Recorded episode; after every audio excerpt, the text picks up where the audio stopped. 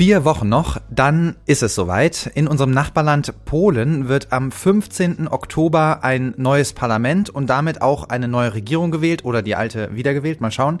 Zuletzt hat Warschau ja vor allem mit einer entschiedenen Unterstützung für die Ukraine auf sich aufmerksam gemacht. Aber das sollte und das darf auch nicht hinwegtäuschen über eine ganze Reihe von Problemen im Land mit Rechtsstaatlichkeit, wenn es um Frauenrechte geht oder um die Einschüchterung von Migranten und der LGBTQ-Community. Das sind unsere Themen heute hier bei Machtprobe, dem Auslandspodcast der FAZ. Mein Name ist Carlotta Roch. Und ich bin Felix Hoffmann. Schön, dass du heute dabei bist, Carlotta. Und äh, an dieser Stelle vielleicht mal beste Urlaubsgrüße an unsere Kollegin Kati. Ja, erhol dich gut. Heute also Polen. Ja, also ich finde ja, das ist ein super Thema, weil ich auch immer den Eindruck habe, dass Polen einer unserer Nachbarn ist, auf den wir gar nicht so richtig gucken. Mhm. Und die Wahl und alles, was damit zusammenhängt, ist ja aber gleichzeitig total wichtig für uns. Ja, also ich nehme das auch so wahr. Ich finde, es ist auf jeden Fall ein Land, das zu wenig wahrgenommen wird hier in der deutschen Debatte. Also ich weiß, deutsch-französische Freundschaft ist uns irgendwie allen ein Begriff. Viele von uns waren sicher schon zum Skifahren in Österreich oder am Strand auf Malle. Aber Polen bleibt für viele Deutsche, nicht für alle, aber für viele Deutsche eben doch irgendwie ja so ein bisschen unbeschriebenes Blatt. Genau, und das wollen wir heute ein bisschen ändern, denn Polen ist einer unserer wichtigsten Handelspartner, ein Verbündeter bei der Unterstützung der Ukraine, ein wichtiger Akteur in der EU und spielt natürlich auch eine zentrale Rolle in unserer Geschichte. Bevor wir hier aber loslegen, Felix, mit wem hast du denn für unsere heutige Sendung gesprochen? Ja, man muss sagen, es war echtes Teamwork diese Woche. Das war also nicht nur ich, aber wir haben gesprochen mit äh, Alexandra Magrita. Sie ist eine Aktivistin bei der polnischen Frauenrechtsorganisation Federa. Wir haben gesprochen mit der Menschenrechtsaktivistin Marta Gaczynska von der Helsinki Foundation for Human Rights und mit Agnieszka Łada-Konefau, der stellvertretenden Direktorin vom Deutschen Polen-Institut. Das ist hier in Darmstadt, ganz in der Nähe. Und außerdem hören wir von Piotr Buras. Er ist Vorsitzender des European Council on Foreign Relations in Warschau und natürlich von unserem Polen-Korrespondenten Gerhard Gnauk. Ja, du hast es ja schon erwähnt. Hierzulande verbindet man ja mit Polen vor allem ein problematisches Verhältnis zur Demokratie. Mhm. Mm, das ist sicherlich nicht der einzige Aspekt, über den wir heute sprechen wollen, aber es ist natürlich ein sehr, sehr wichtiger. Und was man dazu wissen muss, das hören wir jetzt einmal von unserem Kollegen Felix Schwarz. Der Weg zur Demokratie in Polen war lang und schwer. Auf die grausamen Jahre der Nazi-Besetzung folgen Jahrzehnte der sowjetischen Fremdbestimmung. Im Juni 1989 finden zum ersten Mal freie Wahlen statt. In den darauffolgenden Jahren entwickeln sich, wenn auch langsam, rechtsstaatliche Strukturen und eine weitgehend freie Presse. 2004 tritt Polen der Europäischen Union und dem Schengen-Raum bei. Die Euphorie ist riesig. Doch mit dem Wahlsieg der Peace-Partei im Jahr 2015 ändert sich in dem Land einiges. Die Partei ist nationalistisch orientiert, fährt einen EU-kritischen Kurs. Die Menschenrechtslage verschlechtert sich dramatisch.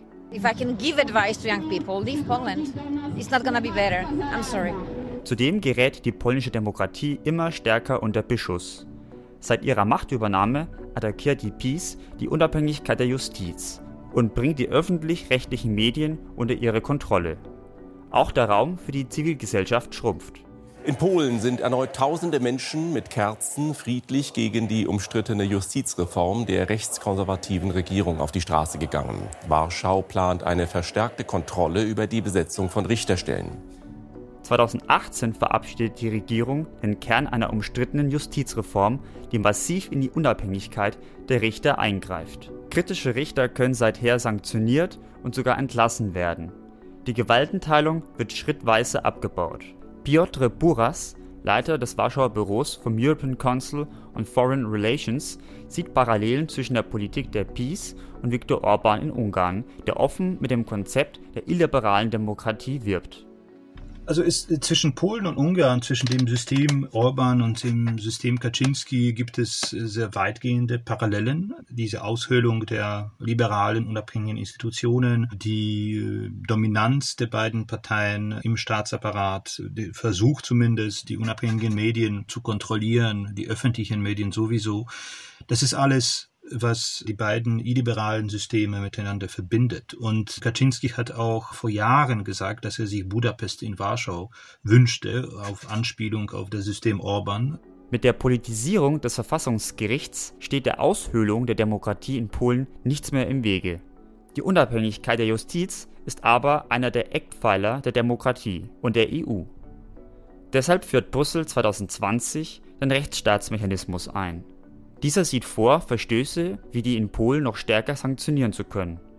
Seit Jahren hält die EU Fördergelder und Milliarden aus dem Corona-Wiederaufbaufonds an Polen zurück.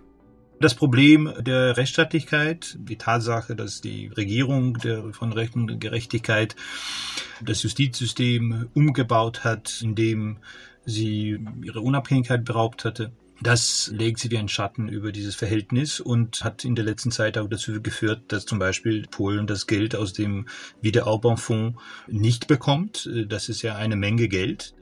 Als Reaktion stellt sich Polen bei vielen Abstimmungen erst einmal quer. Egal ob bei den Corona-Hilfen, den Haushaltsplanungen oder der gemeinsamen Sicherheits- und Außenpolitik. I am deeply concerned This ruling calls into question the foundations of the European Union. Donald Tusk, selbst polnischer Ministerpräsident von 2007 bis 2014, dann EU-Ratspräsident und nun polnischer Oppositionsführer, warnt bei einer Kundgebung Anfang Juni dieses Jahres in Warschau eindringlich: Die Demokratie stirbt im Stillen. Am 15. Oktober sind die rund 32 Millionen Wahlberechtigten in Polen aufgerufen, ihre Stimme abzugeben. Die Stimmung im Land ist aufgeheizt, das Ergebnis ist offen.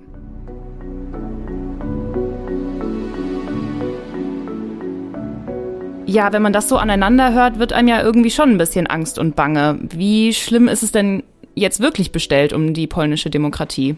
Also aus der Politikwissenschaft wissen wir, Demokratien sterben eigentlich auf zwei unterschiedlichen Wegen. Entweder ja mit einem großen Knall, also Stichwort irgendwie Putsch oder oder Staatsstreich, oder Demokratien sterben so langsam vor sich hin. Und dieses schleichende Ende von Demokratie, das ist immer häufiger geworden in den vergangenen Jahren. Hier im Podcast haben wir zum Beispiel schon über die Türkei gesprochen oder Ungarn ist so ein Paradebeispiel. Und Polen bewegt sich eben auch in diese Richtung. Also da wurde schrittweise die Justiz politisiert, haben wir eben auch schon gehört im Blog. Zuallererst übrigens das Verfassungsgericht. Das war, ja, muss man sagen, ein ziemlich schlauer Move der Regierungspartei Peace, weil damit eben verhindert wurde, dass sich das oberste Gericht des Landes querstellt, als es dann weiterging mit der Enddemokratisierung. Es gab eine Wahlrechtsreform Anfang des Jahres. Jetzt können ja kleinere Wahlkreise geschaffen werden, vor allem eben im ländlichen Raum, wo es viele Anhänger der Regierungspartei Peace gibt. Die heißt auf Deutsch äh, Recht und Gerechtigkeit. Es gab Verschärfung des Presserechts und äh, regionale Medienhäuser wurden im, im großen Stil von Staatskonzernen aufgekauft. Und außerdem wird eben mit verschiedenen ja, ich sag mal, Reizthemen oder so Kulturkampfthemen wie Migration, LGBTQ oder Abtreibung ganz krass die Polarisierung des Landes immer weiter vorangetrieben. Also die Liste der Baustellen ist auf jeden Fall lang. Und der Vorsitzende des European Council on Foreign Relations in Warschau, Piotr Buras, den wir gerade auch schon gehört haben, der sieht darin eben ja so insgesamt einen langsamen Zerfall der polnischen Demokratie was äh, die PiS-Regierung in den letzten acht Jahren vollbracht hat, war ein schleichender Staatsstreich. Das war eine Aushöhlung der liberalen Demokratie, angefangen mit der Übernahme, politischen Übernahme des Verfassungsgerichtshofs, dann mit den Justizreformen, mit der Politisierung des öffentlichen Fernsehens, das heute wichtiges Propagandainstrument der Regierungspartei ist und so weiter und so fort. Die Peace unter ihrem Vorsitzenden Kaczynski hat sich mit diesen Methoden eben einen wichtigen Vorteil bei den Wahlen im Oktober verschafft. Und man spricht ja immer so darüber, ob Wahlen frei und fair sind. Das ist ja immer so das, das beflügelte Wort. Und Buras sagt, die Wahlen in Polen, die sind zwar frei, aber fair sind sie nicht. Es gab sehr weitgehende Schritte in, den, in der Vergangenheit, die dazu geführt haben, dass die, dass die PiS-Regierung und die PiS-Partei eben eine herausgehobene Position jetzt in der polnischen Politik hat, zum Nachteil der demokratischen oder liberal-demokratischen Opposition. Und natürlich, wenn diese Partei noch vier Jahre an der Macht bleiben sollte, dann heißt es nicht Gutes für die polnische Demokratie. Buras sagt jetzt sehr weitgehende Schritte. Hast du da vielleicht mal ein Beispiel? Also ein aktuelles Beispiel ist auf jeden Fall ein neues Gesetz, mit dem die Peace-Regierung eine Kommission eingesetzt hat, die vermutete oder tatsächliche russische Einflussnahme in der polnischen Politik untersuchen soll. Eine Kommission mit sehr weitreichenden Befugnissen.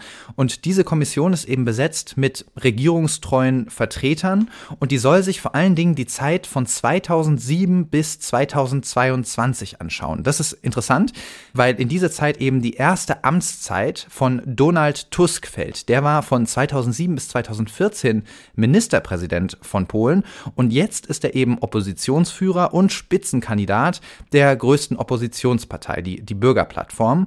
Und dementsprechend hat das Gesetz auch den Spitznamen Lex Tusk bekommen, weil eben ja doch der Eindruck entsteht, dass dieses Gesetz gegen ihn gerichtet ist im Endeffekt. Und ja, in der ersten Version dieses Gesetzes sollte diese Kommission eine Ämtersperre verhängen können von bis zu zehn Jahren. Also da hätten die einfach sagen können, nee, du darfst keine politischen Ämter mehr äh, übernehmen. Dieser Teil des Gesetzes, der wurde nach ziemlich heftiger internationaler Kritik jetzt gestrichen, aber die Kommission gibt's trotzdem und die kann auch immer noch dazu genutzt werden, politische Rivalen der Peace als ja als russische Kollaborateure zu brandmarken. Also das ist so ein Paradebeispiel dafür, wie die Peace eben versucht, mit allen Mitteln diese Wahl im Oktober für sich zu entscheiden und ja die politische Opposition zu diskreditieren. Und jetzt ist es ja wirklich auch nicht mehr lange bis zu den Wahlen. Gib uns doch diesbezüglich auch mal einen kurzen Überblick. Also in den aktuellen Umfragen führt die nationalkonservative Regierungspartei PiS mit ihrem Ministerpräsidenten Mateusz Morawiecki klar mit rund 38 Prozent und das bürgerliche Lager, die sogenannte Bürgerplattform von Donald Tusk, die größte Oppositionspartei, die liegt aktuell so bei 30 Prozent, also doch deutlich dahinter. So muss man sagen, die PiS regiert seit 2015 und bei der letzten Wahl im Jahr 2019 hat sie noch 43,6 Prozent geholt. Das hat damals äh, für die absolute Mehrheit der Sitze im Parlament knapp gereicht. Und jetzt könnten es eben nur noch so ja, 35 bis 38 Prozent sein. Und das heißt konkret, dass nach der Wahl die Peace wahrscheinlich auf einen Koalitionspartner angewiesen ist, höchstwahrscheinlich. Und da kommt primär die Rechtsaußenpartei Konföderation der Freiheit und Unabhängigkeit oder kurz auch einfach nur Konföderation in Frage. Und die stehen zurzeit so bei 10 bis 11 Prozent. Die Koalitionsverhandlungen mit den Rechten, die könnten aber ziemlich, ziemlich kompliziert werden. Das berichtet auch unser Polen-Korrespondent Gerhard Gnauk.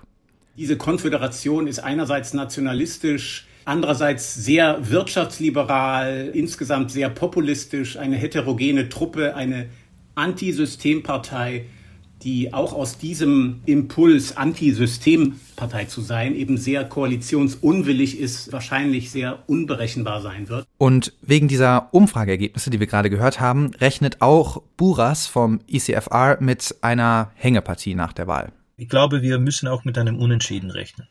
Das heißt, dass wir weder eine klare neue Mehrheit bekommen, noch eine Fortsetzung der PiS-Regierung. Das heißt, dass wir in den, in den Monaten nach der Wahl mit ziemlich chaotischen Zuständen zu tun haben werden, mit einem sehr schwierigen Regierungsbildungsprozess, mit instabilen Machtverhältnissen und möglicherweise auch mit Neuwahlen in ein paar Monaten. Also das ist, so wie die Dinge heute stehen, möglicherweise das wahrscheinlichste Szenario. Also ich denke, man kann festhalten, entschieden ist auf jeden Fall noch nichts. Laut einer aktuellen Umfrage zum Beispiel haben sich 14 Prozent der Wählerinnen und Wähler, die auf jeden Fall wählen gehen wollen, noch nicht entschieden, für wen sie dann abstimmen, wenn sie tatsächlich in der Wahlkabine stehen. Also ja. Ach so, also kann schon noch knapp werden. Ja, es wird ziemlich sicher ziemlich knapp werden. Und dann geht es eben um Mobilisierung der Wähler. Also Mobilisierung wird ein entscheidender Faktor und deswegen auch dieser Reflex, den man so beobachten kann, dass da immer zu immer schärferer Rhetorik gegriffen wird. Und dazu hören wir auch nochmal unseren Polen-Korrespondenten Herr Gnauk. Beide großen Lager im Land sehen sich eigentlich in einem Zwei-Fronten-Krieg. Das liberale Lager sieht einerseits, Russland ist eine Gefahr für Polen, Russland will sein Imperium wiederherstellen und die andere Front ist die polnische Rechte an der Regierung, die eine Kulturrevolution nach rechts vollziehen will und sich mit allen oder fast allen Mitteln an der Macht festhält.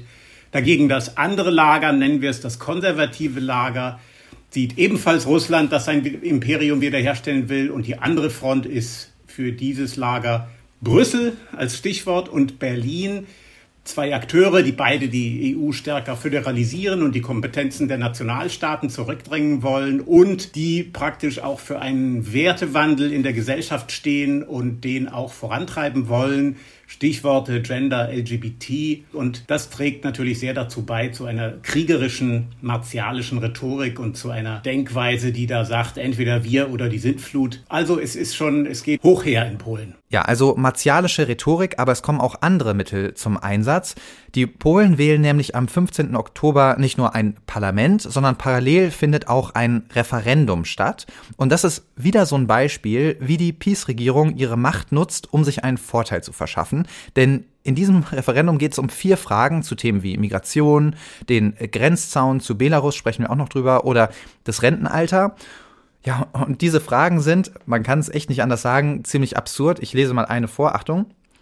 Unterstützen Sie die Aufnahme tausender illegaler Einwanderer aus dem Nahen Osten und Afrika im Rahmen des von der europäischen Bürokratie auferlegten Zwangsumsiedlungsmechanismus. Also ja, suggestiver geht's eigentlich nicht und die Fragen sind eigentlich alle so formuliert, dass man nur mit Nein antworten kann. Alles andere wäre irgendwie absurd. Und ja, der einzige Zweck dieses Referendums ist es eben, die Peace-Anhänger ins Wahllokal zu locken. So sieht das auch Herr Gnauk. Also es sind Mobilisierungsfragen, mit denen zusätzlich die Menschen sozusagen in Angst versetzt und an die Wahlurne geholt werden sollen. Und da kommt ein nächstes Problem, nämlich der Wähler, der dann im Wahllokal ist, müsste, wenn er will, wenn er vielleicht der Opposition zuneigt, er könnte dieses Referendum boykottieren. Er müsste dann sagen, also ich nehme den Wahlzettel, aber nicht den Referendumszettel. Das wird aber alles dann irgendwo festgehalten, natürlich schriftlich. Und man müsste sich also sozusagen schon mit seinen Sympathien, schon damit, dass man sagt, ich boykottiere dieses tendenziöse Referendum, da gibt man sich ja zu erkennen. Und da ist die Frage sozusagen, schüchtert das die Leute ein? Werden sich alle zu erkennen geben und so weiter. Und ähm, welche Rolle spielt jetzt Deutschland in dem polnischen Wahlkampf? Deutschland spielt eine wichtige Rolle in Polen. Natürlich verbindet unsere Länder viel tragische schreckliche Geschichte, der, der Überfall der Nazis im September 1939. Dann natürlich, laut Schätzungen, töteten die Nazis zwischen 1,8 und 1,9 Millionen nicht-jüdische polnische Zivilisten und mindestens drei Millionen jüdische polnische Staatsbürger. Also es ist wirklich unvorstellbar. Und natürlich spielt das in Polen eine wichtige Rolle. Und deswegen kommen auch immer wieder aus Warschau Forderungen nach Reparationen für diese Zeit. Warschau hat 1,3 Billionen Euro gefordert. Das wurde hier in Deutschland natürlich auch groß diskutiert. Ob man wirklich dieses Geld haben will, ist so ein bisschen fraglich. Vermutlich ist das eher ja, ein, ein politischer Move. Mhm. Es ist sicherlich ein moralisches Druckmittel, das in Deutschland tatsächlich immer zu aufgeregten Reaktionen führt, weil es die Frage von Schuld einerseits und von Finanzen andererseits verknüpft. Und jedes dieser Themen an sich ist ja schon empfindlich. Und ich vermute, die, das Regierungslager hofft vielleicht an irgendwelchen anderen kleinen Stellen deutsche Zugeständnisse damit zu bekommen.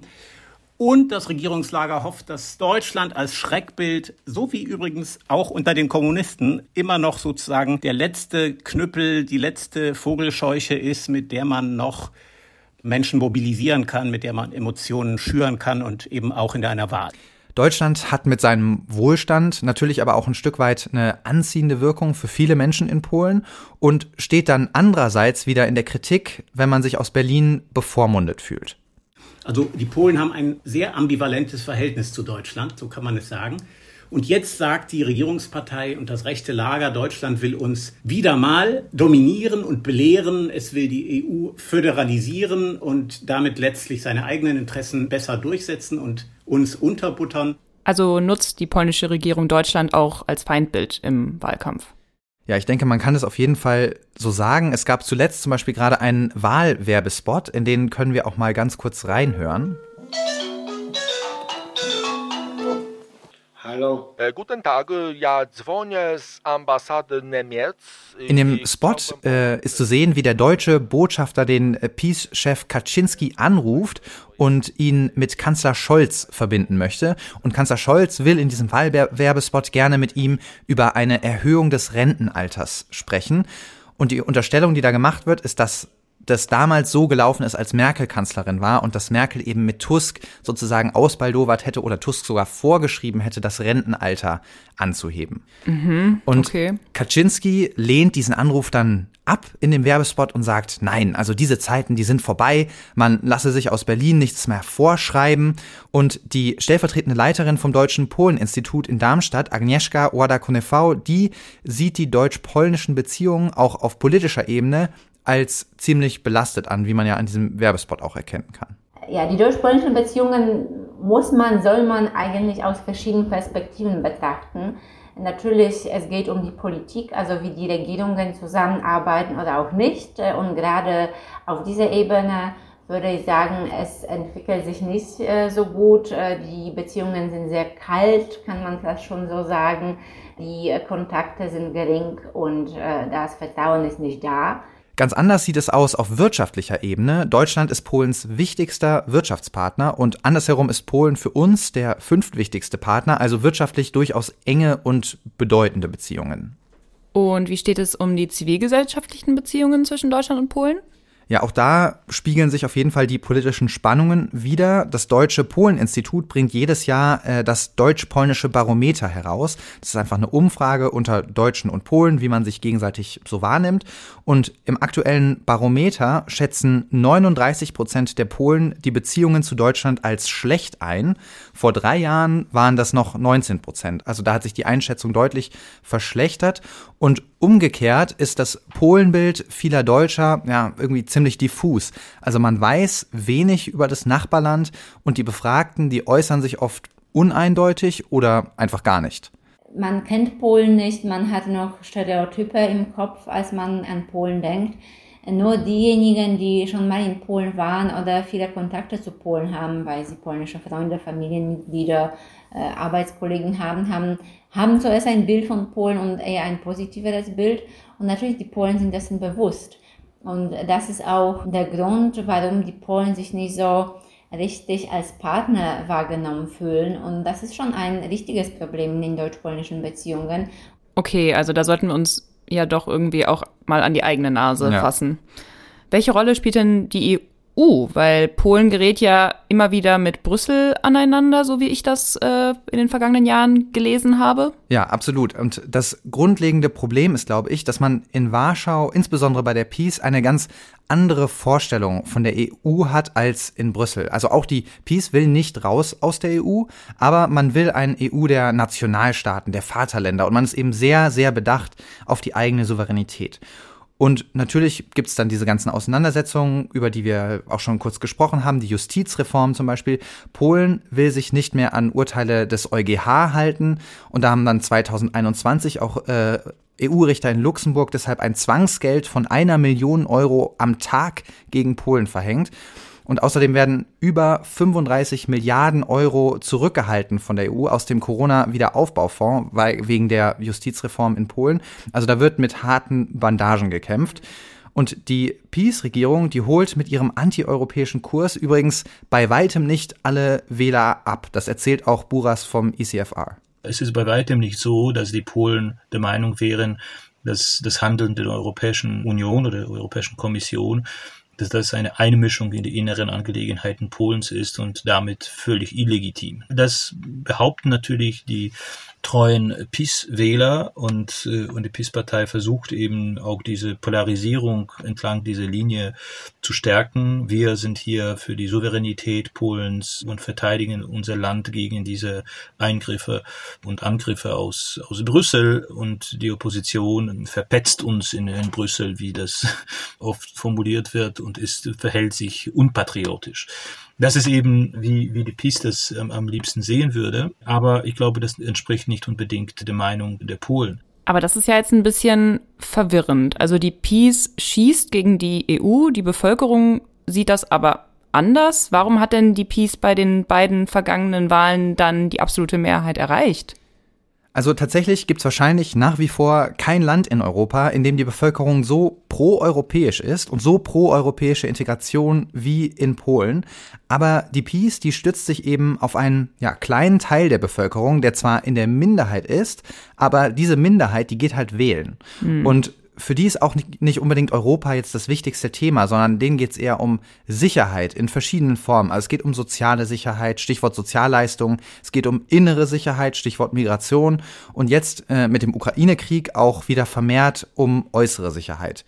Und diese Wähler bedient die Peace eben. Sie gewann die ersten Wahlen 2015, der erste Wahlsieg mit der Einführung des Kindergelds. Das soll jetzt auch nochmal erhöht werden, genau wie die Renten. Man zeigt sich hart gegen Migranten und gegen andere Minderheiten. Man zeigt sich hart gegenüber der EU und man investiert viel Geld ins Militär. Also Polen will vier Prozent seines Bruttoinlandsprodukts in Verteidigung investieren und so die stärkste Armee Europas aufbauen. Also da wird so dieses Bedürfnis nach Sicherheit auf allen Ebenen irgendwie bedient.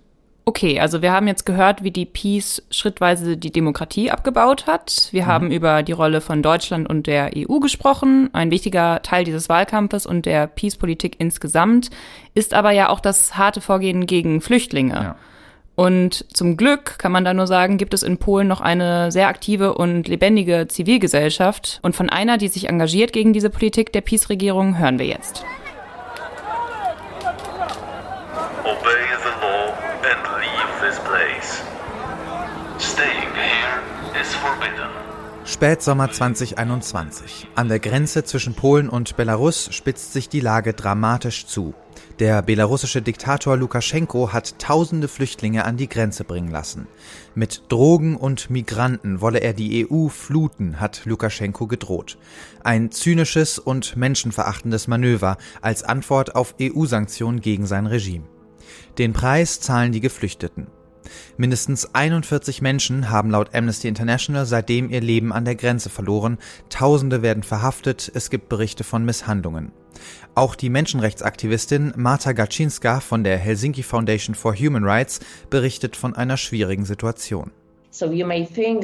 Man denkt vielleicht, dass es einen großen Unterschied gibt zwischen einem EU-Mitgliedsstaat und einem autoritären Regime wie Belarus. Aber wenn es um das Verhalten der Grenzbeamten geht, dokumentieren wir auch hier Fälle, in denen Menschen geschlagen, nackt ausgezogen oder durchsucht werden. Sie bekommen keine Kleidung oder Essen und werden dann an der Grenze zurückgedrängt. Die Handys werden von den Grenzbehörden zerstört, damit sie keine humanitären Organisationen oder Journalisten kontaktieren kontaktieren und Beweise vorzeigen können. Polen reagiert mit dem Bau einer 186 Kilometer langen Stahlmauer, fünfeinhalb Meter hoch, gekrönt von messerscharfem Stacheldraht. Martha war erst kürzlich wieder dort, an der Grenze, um mögliche Menschenrechtsverletzungen zu dokumentieren. Erst gestern war ich an der Grenze und habe versucht, Fotos von dem Grenzzaun zu machen, was gesetzlich erlaubt ist. Es ist nicht verboten, die Situation dort zu dokumentieren.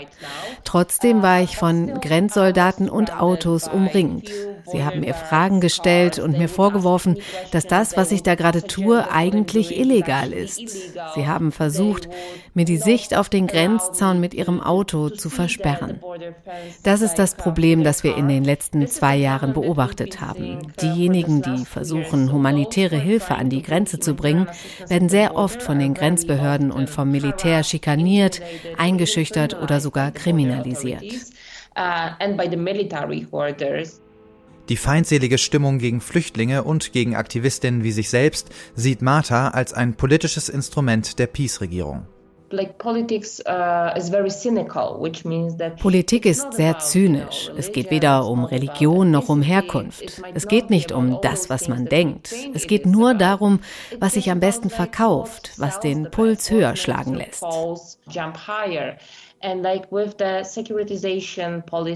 Und bei den Sicherheitsmaßnahmen an der Grenze kann man immer sehen, wie sehr sich die Menschen bedroht fühlen von Flüchtlingen oder Feinden, die von außen kommen könnten. Da gibt es dann so eine Tendenz, mehr auf die Regierung zu vertrauen und dass nur die Regierung einen beschützen kann. Der Ukraine-Krieg und die Situation an der Grenze spielen der Peace-Regierung nach dieser Lesart in die Hände. Die Angst geht um, vor allem vor Grenzübertritten von Wagner-Söldnern. Anfang August sollen zwei Helikopter der belarussischen Armee in den polnischen Luftraum eingedrungen sein. Die polnische Regierung reagiert. Zehntausend Soldaten sollen an die Grenze verlegt werden. Aber es ist nicht nur die Regierungspartei, die eine Atmosphäre der Unsicherheit für sich zu nutzen sucht. Auch der Oppositionsführer Donald Tusk hat zuletzt einen schärferen Ton in der Migrationspolitik angeschlagen. Right now we see Gerade sehen wir, wie Politiker aller Parteien das Thema Migration auf übelste Art und Weise ausschlachten. Sie benutzen Migranten auf zynische Weise, um ihre Politik zu rechtfertigen und sie als eine Art Bedrohung darzustellen. Das wird von der Regierungspartei und leider auch von der Oppositionspartei gemacht. Wir befinden uns gerade jetzt kurz vor den Wahlen in einer sehr intensiven Zeit. Ich vermute, dass viele dieser Äußerungen deshalb nur wegen der der Wahlen gemacht werden. Zumindest hoffe ich das. Aber trotzdem ist das etwas, das nicht passieren sollte.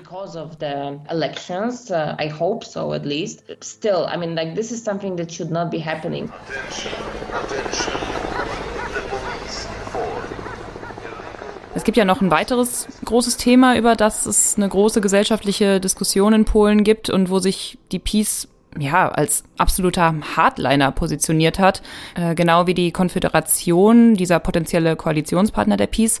Und das ist ja das extrem restriktive Abtreibungsrecht. Ja, extrem restriktiv beschreibt es auf jeden Fall sehr gut. Polen hat heute schon eins der strengsten Abtreibungsrechte in Europa. In Polen darf nur abgetrieben werden nach Vergewaltigung und wenn das Leben der Mutter unmittelbar bedroht ist. Also ein kranker Fötus, egal wie krank, ist kein legaler Grund für eine Abtreibung. Ein Aspekt ist da sicher die zentrale Rolle der katholischen Kirche in Polen, die eben ein ja, enges politisches Bündnis mit der Peace eingegangen ist.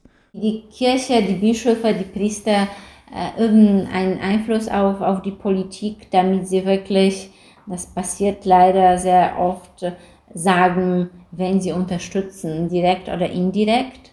Und wenn man daran denkt als Politiker, ja, wie viele Leute hören das dann bei der Sonntags, äh, bei dem Sonntagsgottesdienst, das lohnt sich einfach äh, erwähnt äh, werden. Und, äh, und deshalb wollen sie mit der Kirche sehr eng verbunden bleiben. Die PiS-Partei will mit solchen Themen wie Abtreibung, LGBTQ, Rechte schon bei den Bischöfen punkten oder bei den Priesterpunkten und deshalb ist die hier auch so radikal. In Polen kann jeder mit drei Jahren Gefängnis bestraft werden, der einer Frau bei einem Schwangerschaftsabbruch hilft oder sie dazu überredet. Und das führt eben dazu, dass großes Misstrauen herrscht unter Ärzten und unter Frauen und dass viele Krankenhäuser sich weigern, selbst in den wenigen legalen Fällen Abtreibungen durchzuführen. Und auch Frauenrechtsorganisationen stellt eben diese aktuelle Situation mit dem Abtreibungsrecht vor große Herausforderungen. Alexandra Magrita arbeitet für die Frauenorganisation Federa in Warschau und sie hat uns erzählt, vor welchen Schwierigkeiten und Herausforderungen sie in ihrer täglichen Arbeit steht schwierig ist, dass die Frauen, die uns anrufen, oft alleine sind, dass sie keine Unterstützung von entweder Ärzten oder Bekannten haben, dass sie sich schämen, darüber offen zu sprechen. Schwierig ist es auch, dass viele Frauen wahrscheinlich keine Hilfe finden, dass sie uns nicht anrufen, weil sie zum Beispiel nicht wissen, dass es uns gibt. Schwierig ist es auch, dass die Regierung uns nicht unterstützt. Wir haben keine finanzielle Unterstützung von der Regierung, was mich auch nicht wundert, weil die Regierung gegen Abtreibung und Verhütung ist. Und ich denke, dass es wichtig ist, dass man sich klar macht, dass dieses strenge Abtreibungsrecht einfach ja, tödliche Folgen hat. Seit 2020 sind nach Recherchen des Europaparlaments mindestens sechs Frauen in Polen gestorben, weil Ärzte einen medizinisch notwendigen Schwangerschaftsabbruch aus Angst vor Folgen oder aus Gewissensgründen zu spät oder gar nicht vorgenommen haben. Und weil du die Konföderation gerade auch erwähnt hast, die ja möglicherweise bald an der Regierung beteiligt ist, das muss man im Hinterkopf behalten, deren Chef hat 2019 ein totales Abtreibungsverbot und Freiheitsstrafen von bis zu zehn Jahren für Schwangerschaftsabbrüche gefordert, sowohl für Ärzte als auch für die betroffenen Frauen. Also das wäre nochmal eine Eskalation. Aber da gibt es doch auch großen Widerstand gegen, oder? Ja, also man kann auch hier sehen, was Polen für eine aktive und lebendige Zivilgesellschaft hat, aber eben auch, dass die Aktivisten und Aktivistinnen langsam an ihre Grenzen stoßen. Dazu meint Alexander Margreta Folgendes. Das Problem ist, dass wir müde sind, dass wir nie sehen, dass sich was verändert hat. Dass die Proteste, die manchmal in 80 Städten gleichzeitig stattfanden, keinen Erfolg auf diese Regierungsebenen brachten. Und das bewirkt, dass die Menschen einfach müde sind und dass sie keine Hoffnung haben, dass sich was verändert, obwohl wir jetzt diese Wahlen haben am 15. Oktober. Und ich hoffe wirklich, dass wir, also die ganze Zivilgesellschaft, geht zu wählen am 15. Ja, also ein extrem restriktives Abtreibungsrecht und gegen die LGBTQ-Community macht die Peace ja auch mobil. Ja, also ich denke, auch hier macht sich so ein bisschen dieses politische Bündnis mit der katholischen Kirche bemerkbar. Äh, ein hoher polnischer Bischof hat die LGBTQ-Community zum Beispiel als Regenbogenpest beschimpft und öffentlich behauptet, dass gleichgeschlechtliche Beziehungen, Zitat, eindeutig gegen die menschliche Natur und das Gemeinwohl verstoßen und Homosexualität mit Pädophilie vergleichen, also der übliche Wahnsinn. Aber das hat sehr, sehr konkrete Auswirkungen. Es gibt Studien, die besagen, dass 70 Prozent der queeren Jugendlichen in Polen Suizidgedanken haben. Und in den letzten Jahren haben sich rund 100, vor allem kleinere und ländlichere Orte zu sogenannten LGBTQ-freien Zonen erklärt, in denen zum Beispiel keine Pride-Events mehr stattfinden dürfen oder Demonstrationen und Veranstaltungen zu dem Thema. Auch das ist übrigens ein großes Streitthema mit der EU. Die hat die finanzielle Unterstützung dieser Gemeinden aus ihrem Struktur- und Kohäsionsfonds gestrichen. Und auch Margreta, von der wir gerade schon gehört haben, sie ist selbst eine lesbische Frau, berichtet von Angst vor Diskriminierung und Anfeindungen. Ich fühle mich auf jeden Fall äh, sicher. Also ich hatte zum Beispiel Angst, Fahne, diesen Regenbogen von meinem Fenster rauszuhängen, weil ich befürchtet habe, dass meine Nachbarn mir Hallo sagen werden. Und auch körperlich wurde Margrita wegen ihrer sexuellen Orientierung schon angegriffen. Ich erinnere mich auch an die Situation, als ich im Zentrum von Warschau mal angegriffen wurde, weil ich diese Pfanne bei mir hatte nach diesem Umzug. Und ich weiß, dass viele von uns Angst haben. Und natürlich, ich habe ein Privileg, dass ich in der Hauptstadt lebe. Aber viele Menschen, die in kleinen Städten leben oder im östlichen Gebieten von Polen, viel größere Angst haben. Viele sagen auch ihren eigenen Familien nicht, dass sie queer sind. Ja, und die polnische Gesellschaft ist ja seit Februar 2022 mit einer neuen Minderheit konfrontiert, nämlich mit den ganzen Geflüchteten, die aus der Ukraine gekommen mhm. sind. Zeitweise waren in Polen fast 1,7 Millionen ukrainische Flüchtlinge registriert. Wie hat denn der Krieg das Land sonst noch verändert? Also Polen spielt eine extrem wichtige Rolle bei der Unterstützung der Ukraine. Polen dient als logistisches Drehkreuz, ne, als, als Nachbarland der Ukraine einfach, hat aber auch selbst sehr viele schwere Waffen an die Ukraine geliefert. Auf drei Milliarden Euro beläuft sich die militärische Unterstützung aus Warschau für Kiew. Und auch politisch gibt's viel Unterstützung für die Ukraine. Polen war zum Beispiel einer der treibenden Kräfte dahinter, dass die Ukraine den Status eines EU-Beitrittskandidaten bekommen hat. Und die Unterstützung für die Ukraine, die hat natürlich strategische Gründe, aber auch historische Gründe. Dazu nochmal unser Polen-Korrespondent Gerhard Gnauk. Wenn man die ganz große Linie ziehen will, kann man sagen, Polen war ja mehrfach in seiner Geschichte Opfer deutsch-russischer oder deutsch-sowjetischer Zusammenarbeit. Dieser Krieg ist ja nun erkennbar äh, der Versuch, den sowjetischen Raum wieder zusammenzukleben. Deshalb Polens klare Sympathie äh, für die Ukrainer, massive Unterstützung militärisch, die Polen haben vieles von dem gefordert oder auch selber gemacht, was die anderen Länder im Westen dann immer erst als Nachzügler gemacht haben, also Panzer geschickt, hingefahren nach Kiew, die Regierungschefs und eben auch diese riesige Menge von Flüchtlingen aufgenommen. Insofern war also diese Unterstützung schon sehr deutlich aus dem Gefühl heraus, äh, wir haben sehr ähnliche Interessen wie die Ukrainer und wir können ihre historische Situation gut verstehen okay, historische Gründe, aber man fühlt sich ja vermutlich auch direkt bedroht, oder? Mhm. Also wir haben ja schon alle ordentlich nach Luft geschnappt, als äh, eine verirrte ukrainische Rakete in Polen zwei Menschen getötet hat.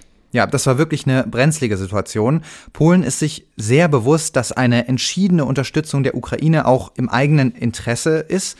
Putins Neoimperialismus, der zielt auf eine Wiederherstellung des sowjetischen Raums und da gehört nun mal auch Polen dazu. Und ich denke, man weiß in Warschau, dass wenn die Ukraine den Krieg verliert, auch Polen und auch das Baltikum in die Schusslinie geraten. Es ist also kein Wunder, dass Polen militärisch deutlich aufrüsten will. Auf 300.000 Soldatinnen und Soldaten soll die Armee anwachsen. Aktuell ist es ungefähr die Hälfte.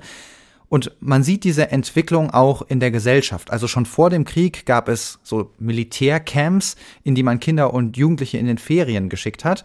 Und seit letztem Jahr ist tatsächlich Schießtraining ein Pflichtfach für alle Schülerinnen und Schüler in der achten und neunten Klasse. Ja, das ist ja schon ein Ding. Ja. Und jetzt gab es ja zuletzt auch Unstimmigkeiten zwischen Polen und der Ukraine, oder? Ja, genau. Es geht da um Getreidelieferungen aus der Ukraine. Wir wissen ja alle, dass das Getreideabkommen zwischen der Ukraine und Russland zusammengebrochen ist. Die Russen beschießen die Infrastruktur zum Export von Getreide in der Ukraine. Ziel ist es da einfach, die Ukraine wirtschaftlich zu schwächen, denn die Ukraine nimmt deutlich über die Hälfte aller Exporteinnahmen äh, über den Agrarexport eben ein. Und Kiew hat dann nach alternativen Exportrouten gesucht und da wurde eben viel Getreide über den Landweg exportiert und vieles davon ist in Polen hängen geblieben und auf dem Markt gelandet und hat dort eben dazu geführt, dass sich die Getreidepreise mehr als halbiert haben. Das fanden die polnischen Bauern und Landwirte natürlich gar nicht lustig. Und daraufhin haben Polen und einige andere osteuropäische Länder sich an die EU gewandt, haben sich beschwert und seit Anfang Mai gilt ein Embargo. Das war nie so richtig wirkungsvoll und eigentlich läuft das jetzt auch aus Mitte September. Aber Polen will den Einfuhrstopp von ukrainischem Getreide eigenmächtig verlängern, um eben die polnischen Landwirte zu schützen.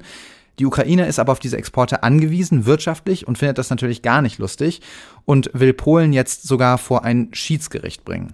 Also Polen ist jetzt beim Thema Demokratie und Rechtsstaatlichkeit ein Sorgenkind, kann man sagen. Ja. Und grundsätzlich, wenn man jetzt mal diese Getreideproblematik ausnimmt, bei der Unterstützung der Ukraine aber ganz vorne dabei. Ja, ich denke, so kann man es zusammenfassen. Das ist natürlich ein Stück weit ein Dilemma für die EU und für den Westen insgesamt. Man will Warschau den Abbau der Demokratie natürlich nicht durchgehen lassen und eigentlich Druck aufbauen und Druck auch aufrechterhalten.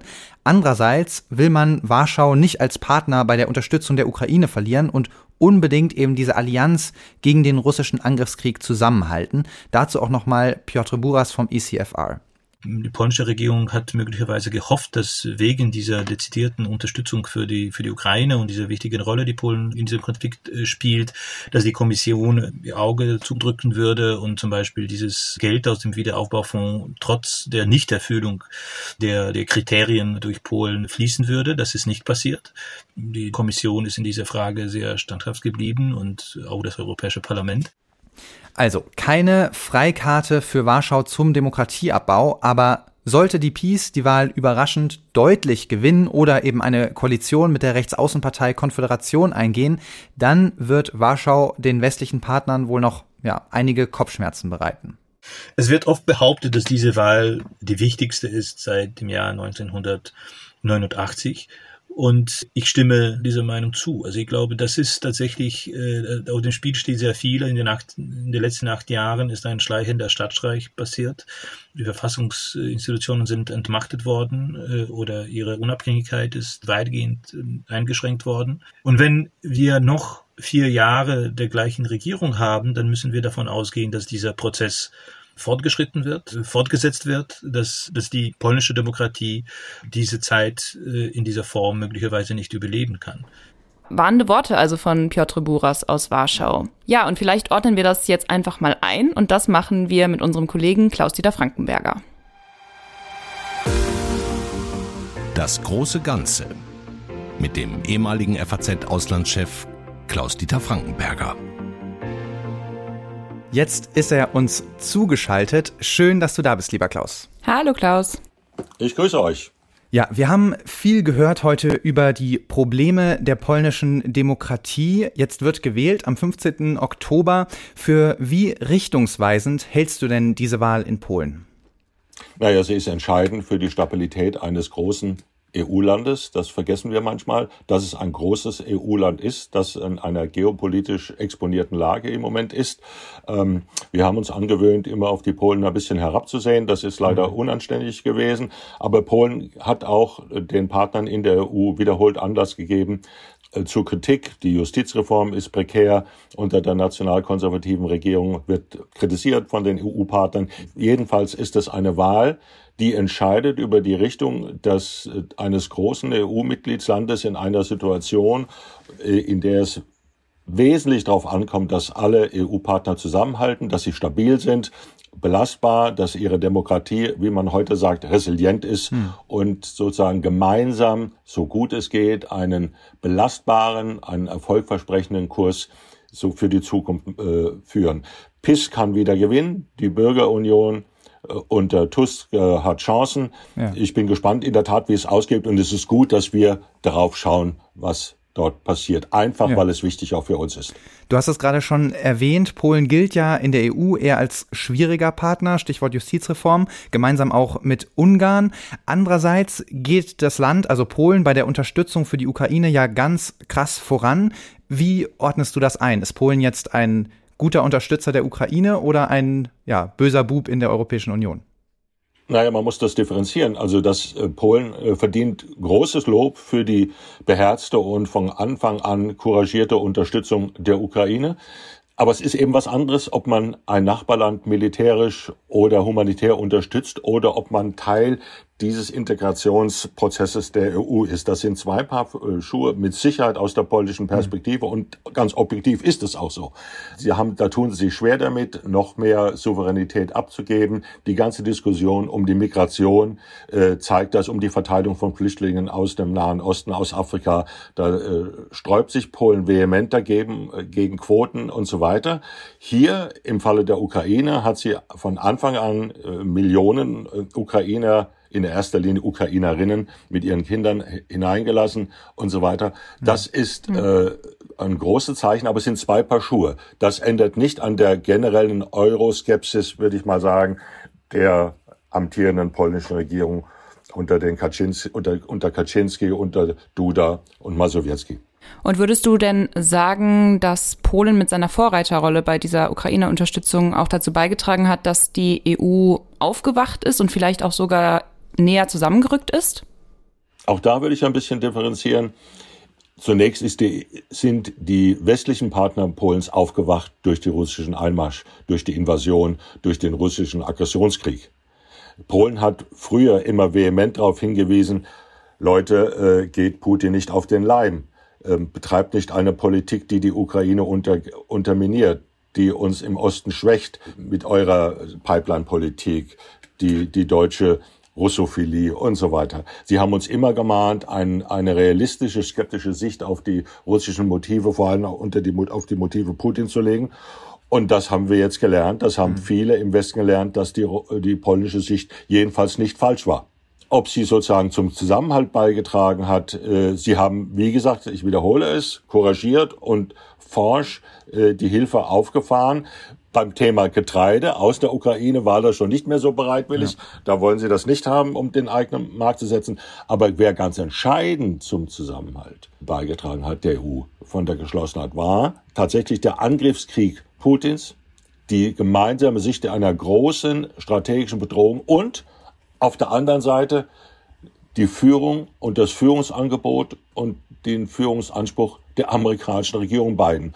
Ohne Biden wäre der Zusammenhalt und die Unterstützung, die die EU auf den Weg gebracht hat, womöglich nicht so dramatisch gewesen. Stellen wir uns vor, wenn ein Präsident äh, im Weißen Haus gewesen wäre zum Zeitpunkt der russischen äh, Aggression und Invasion, der Donald Trump äh, mhm. hieße, dann hat mir mal jemand gesagt, dann stünden die russischen Truppen heute an der polnisch-ukrainischen Grenze. Und wie würdest du sagen, steht die EU momentan insgesamt so da?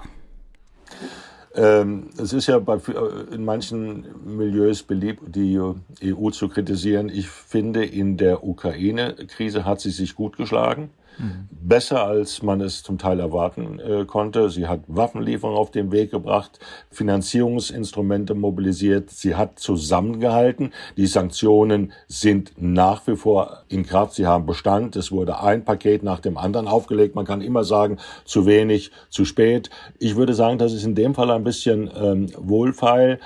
Insgesamt ist, hat die EU sozusagen den Anspruch, geopolitischer Akteur zu sein, ein großer Spieler auf der Welt zu sein, vermutlich nicht den Anspruch nicht so erfüllt, wie sich die, die Integrationisten das erwarten. Aber auf der anderen Seite muss man immer sehen, die EU wurde nicht für eine solche geopolitische Krise erfunden. Es fällt ihr zum Teil schwer, aber die ganzen Krisen, die sie in der letzten Zeit hinter sich hatte, Migrationskrise ist nicht gelöst, Klammer auf, Klammer zu, die Pandemie, die Energieablösung aus Russland. Das hat vergleichsweise geräuschlos geklappt. Das, damit sind nicht alle Gegensätze und inneren Widersprüche ausge, ausgeräumt. Das ist ganz klar. Aber sozusagen, dass wir jetzt auseinanderfallen, dass die Zentral Zentrifugalkräfte überhand nehmen, das kann man überhaupt nicht sagen. Es gibt Leute, die, und da ist was dran, sagen, die EU war nicht weniger notwendig, wirksam und ihre Hilfe äh, entscheidend wie die der einzelnen NATO-Länder. Also ich würde ihr keine schlechte Note geben. Sehr gut, auch mal ein, ein gutes Zeugnis für die EU. Die EU, die saß ja jetzt auch mit am Tisch in Neu-Delhi beim G20-Gipfel, der kürzlich vorbeigegangen ist. Chinas Präsident Xi Jinping, der war nicht dabei, ließ sich vertreten. Lass uns da doch auch noch mal ein kurzes Fazit ziehen. Was, wie ordnest du diesen G20-Gipfel ein, der gerade vorbeigegangen ist? Der G20-Gipfel war insgesamt charakterisiert von einer deutlichen Präsenz natürlich des Gastgebers, äh, indischen Premierministers Modi. Mhm. Der, der, hat so ein bisschen Starruhm eingesammelt, äh, die Abwesenheit von Xi Jinping genutzt. Xi Jinping hatte schon gewusst, dass er, warum er nicht kam, eben weil er äh, Modi nicht sozusagen den Ruhm des Stars äh, mit dem teilen wollte, deutet auf tiefer liegende chinesisch-indische Spannungen hin die ja seit ein paar Jahren ganz virulent sind. Indien als neues globales Schwergewicht hat sich präsentiert. Naja, und der andere, der ein bisschen ähm, sozusagen anderen die Schau gestohlen hat, war der amerikanische Präsident. Der hat nämlich mit seiner neuen großen Infrastrukturinitiative sozusagen offen China auch in, auf dem Gebiet den Federhandschuh hingeworfen. Das ist eine große Initiative die da ist, die vielleicht auch die Binarisierung, wie man sagt, also die Zweiteilung der Weltwirtschaft ein bisschen äh, vorantreiben wird. China war tatsächlich so ein bisschen, äh, bisschen an der Seitenauslinie, spielte kaum eine Rolle und zeigt natürlich auch, wie China Abwesenheit Xi Jinping nochmal dokumentiert das, die Kräfteverhältnisse in den G20 einschätzt. G20 sind insgesamt haben äh, von einer Mehrheit westlicher oder westlich gesinnter Staaten bestimmt. Und die haben hier ganz äh, auch das Geschäft, die Agenda und den, das Ergebnis bestimmt. China hat das gesehen, hat das vielleicht vorweggenommen, dass es nicht ganz so doll ist mit der, mit der Weltmachtambition. Hier jedenfalls war der sozusagen der Goldmedaillengewinner der indische Premierminister, mhm. der maximalen Prestige für sein Land rausgeholt hat. Und die, die westlichen Staaten mit ihrer Indien, Mittelost, Europa äh, Infrastruktur, Wasserstoff und so weiter Initiative ist ein ernstzunehmendes Signal an China, Freunde. Äh, die geopolitischen Dinge sind nicht nur in eurem Sinne. Wir haben die Rivalität, die Herausforderung anerkannt, akzeptieren sie und setzen etwas dagegen. Und das ist schon nicht ganz schlecht. Hm.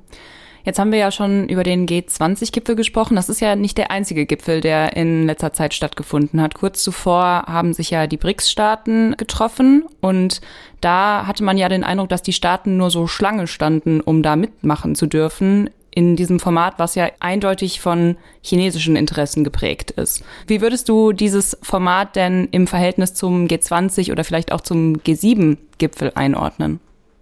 Ja, der G7-Gipfel fand ja im Mai statt. Der war auch nicht irrelevant. Der ist sowieso nicht irrelevant, äh, weil da nochmal ganz klar gezeigt wurde, dass die G7 eben ein politisches Machtinstrument des Westens sein können, wenn die Teilnehmerländer das wollen. Also das ist so ein bisschen das, das Steuerungszentrum de, der westlichen Welt und dieser Anspruch war klar äh, erhoben worden und äh, es ist nicht nur eben ein ein, ein Format, bei dem nicht viel bei rauskommt und nur, und nur, wie wir in Hessen sagen, geschwätzt wird.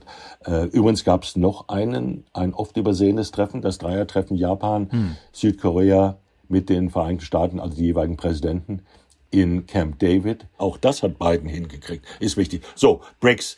BRICS, äh, ihr habt gesagt, äh, ist von chinesischen Interessen dominiert. Das kann man so sehen. Aber jetzt, wenn wir uns mal das Ergebnis ansehen. BRICS-Treffen in Südafrika. Wir haben Russland, vertreten durch den, den Außenminister Lavrov. Hm. Wir haben Chinas Teilnahme, Brasilien, Indien und eben Gastgeber Südafrika. Es wurden sechs Leute, sechs Länder aufgenommen. Und wenn wir uns die mal genauer anschauen, dann bin ich gar nicht so sicher, ob in Peking da alle da super von begeistert sind. Das ist äh, Saudi-Arabien, das ist äh, die Vereinigten Arabischen Emirate, das ist Iran, es ist Ägypten, Äthiopien, Argentinien. Von diesen sechs Ländern ist nur ein einziges, Iran, dezidiert anti-westlich. Andere Länder sind eher durchaus westlich geneigt, was sie interessiert ist an größeren Handlungsspielraum und eben nicht sich so einfach in eine Pro- oder Con-Kategorie einzwingen zu lassen. Sie wollen insgesamt sie in einer, sind sie in einer äh, durchaus großen Kooperation mit dem Westen interessiert. Und zwei dieser Länder, die Vereinigten Arabischen Emirate und Saudi-Arabien, sind übrigens Teilnehmer dieser großen Infrastrukturinitiative, von der ich vorhin sprach. Ja. Das ist ein Projekt, das sich aus, wenn ich äh, sozusagen Planer in, in Peking wäre, durchaus, das durchaus eine antichinesische Stoßrichtung hat. Und da sind die dabei.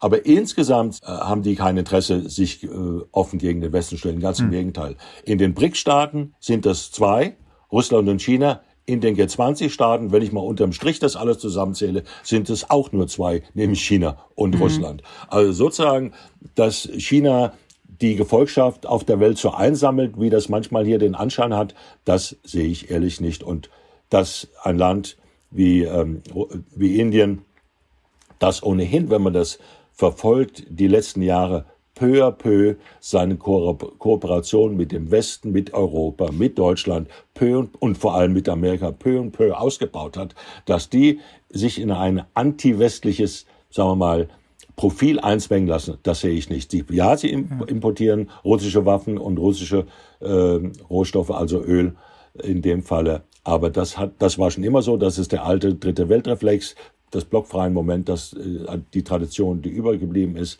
Aber so doll ist das mit den chinesischen, mit dem chinesischen ähm, Weltmacht äh, einsame nicht.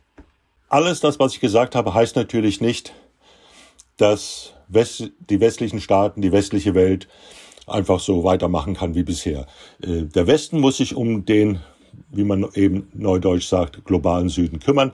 Er muss größere Aufmerksamkeit diesen Ländern schenken und er muss sozusagen bereit sein und akzeptieren, dass diese Länder sektorale Koalitionen bilden wollen, nicht fest in ein Bündnissystem eingefügt werden wollen, durchaus bereit sind zur Kooperation, äh, auf diesen Gebieten, Infrastruktur, anderen Dingen, aber sich scheuen in eine große ideologisch, ordnungspolitisch motivierte Konfrontation, sich da irgendwie entscheiden zu müssen. Das wollen sie viele nicht. Ja. Manche schon, aber viele wollen das nicht. Ja, wir haben zu Beginn unseres Gesprächs schon äh, das Thema Einigkeit äh, angerissen. Vielleicht noch mal ganz kurz zum Schluss. Lass uns noch mal den Kreis schließen, noch mal kurz zu Polen und den Wahlen zurückkommen. Was würde es denn bedeuten für die Einigkeit des Westens, der EU, äh, der Allianz zur Unterstützung der Ukraine, wenn mit Polen jetzt noch eine Demokratie ja einen langsamen Tod stirbt quasi? Ähm, wir sollten uns scheuen und zurückhalten, vorschnell Urteile zu fällen, wenn sie nicht klar sind. Dass in Polen die Justizreform sozusagen aus dem Ruder gelaufen ist, ist unstrittig. Das ist klar. Dass es autoritäre Tendenzen gibt, ist auch unstrittig und auch klar. Polen, wenn es einen harten autoritären Kurs führe, ist es ein Problem für die EU. Es ist ein Problem für Deutschland. Das ist ein Problem für die EU. Die Allianz ist jetzt mittlerweile sozusagen, hat einen neuen Hub, wenn man das so sagen kann, in Polen. Es wird darüber spekuliert, dass das neue Gravitationszentrum nach Osten wandert von Berlin, Paris und so weiter weg. Das halte ich ein bisschen für übertrieben, trotz der großen verteidigungspolitischen Anstrengungen, die die Polen machen. Die Musik spielt nach wie vor zunächst auch, was sozusagen die Rüstungswirtschaft anbelangt, im westlichen Teil. Aber Polen ist nochmal ist ein großes Land, das militärische Vorleistung getreten ist, an das quasi jetzt nicht über Nacht die, die tollste Armee aus dem Boden stampfen kann und wird. Aber wir sollten das Land sehr, sehr ernst nehmen. Alles klar. Lieber Klaus, dann danken wir dir sehr für deine Einschätzung. Vielen, vielen Dank. Ich danke euch. Das war's für diese Woche mit FAZ Machtprobe. Schön, dass Sie dabei waren. Vergessen Sie nicht, uns zu abonnieren und wenn es Ihnen gefallen hat, gerne uns auch ein Rating dazulassen in dem Podcast-Player Ihrer Wahl, denn das hilft auch anderen Leuten, unseren Podcast zu finden. Und natürlich unsere Folgen auch gerne weiterempfehlen. Ganz genau. Wir hören uns beim nächsten Mal in zwei Wochen. Bis dahin. Ciao. Tschüss.